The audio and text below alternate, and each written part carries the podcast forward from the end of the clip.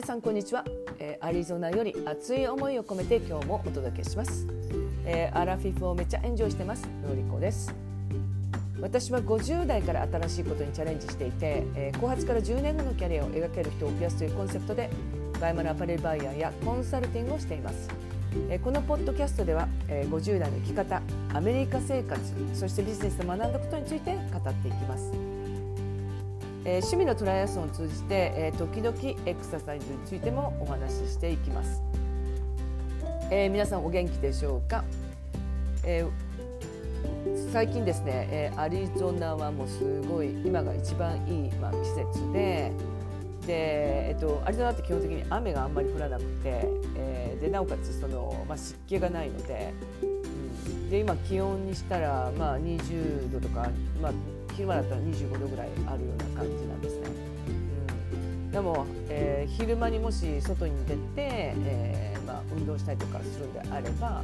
もう、えー、半袖と、まあ、ショートパンツ OK みたいな感じですし、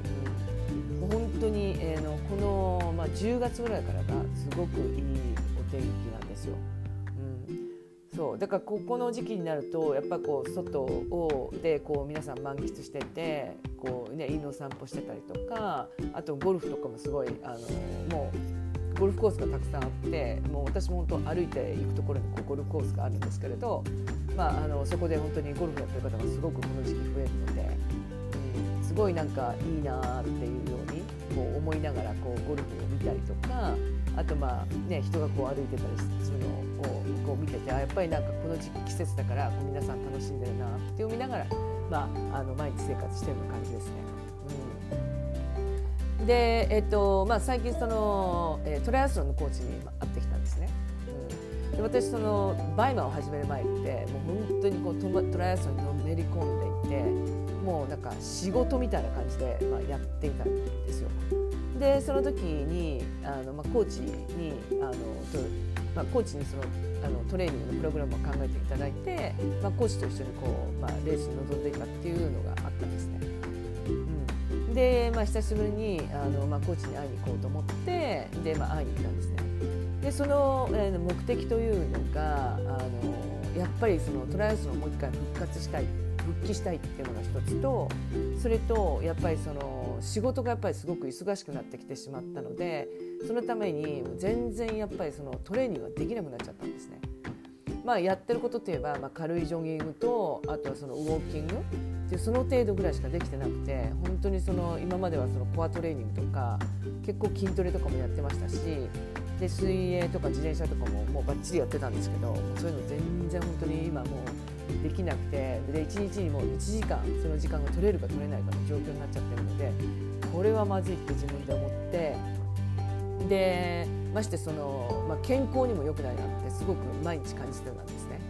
でもやっぱりそれでもあの自分でその1時間の中であのなかなかその、えっと、筋トレをしたりとかあと、まあ、あとはそのランニングをこうもっとコンスタントにできたりっていうのがなかなかできなかったのでこれはやっぱり人の手を借りようって思ったんです。それで、えーと、コーチにもあって、まあ、コーチにそのまたトレーニングのプログラムを組んでもらえばあの怪我もしにくいですので、うん、なので、まあ、会いに行ったんですね。でやっぱりそのこの年になってくるとあの怪我をしてしまうケースってすごい高いんですよ。で怪我をしてしまうと結局その毎日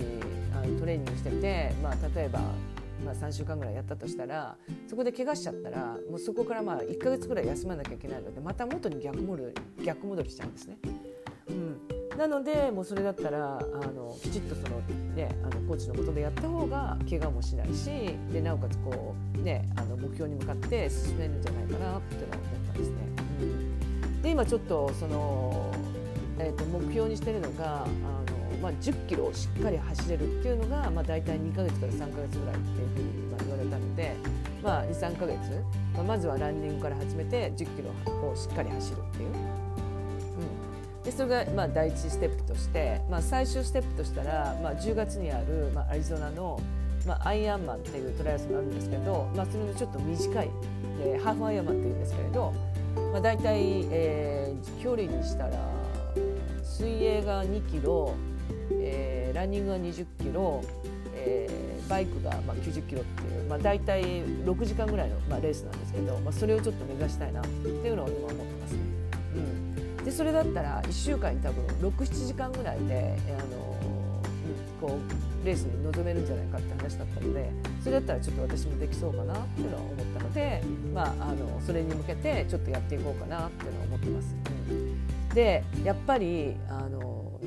まあ、一人でできないことってあると思うんですね。特にそのバイマもそうですけれどその個人でやらなきゃいけない、まあ、いわゆるその individual sports とかあとはそのビジネスもそうだと思うんですけど一人でやらなければいけないことってなんかなかなかやっぱりこうモチベーション上がらなかったりとかあとはその計画性がなかったりとかってするのでやっぱりあのこうなんか悩んでいるよりもそのそういうなんかメンターとか、まあ、コーチとか、まあ、そういう方にお願いしちゃった方が結構、うん、あのスムーズに進むんじゃないかなっていうのは思います。それこそ本当にお金で、まあ、健康が買えるとか、まあ、お金で何とかが買えるっていうような状況に持っていった方が、まあ、私の場合は特に早いのかなと思ってますね。うん、ですので、えーまあ、これから、まあ、トレーニングの経過を皆さんにお伝えすることで、えー、私もこうモチベーション上がるかなと思いますので、まあ、そのトレーニングの話もさせていただきたいと思います。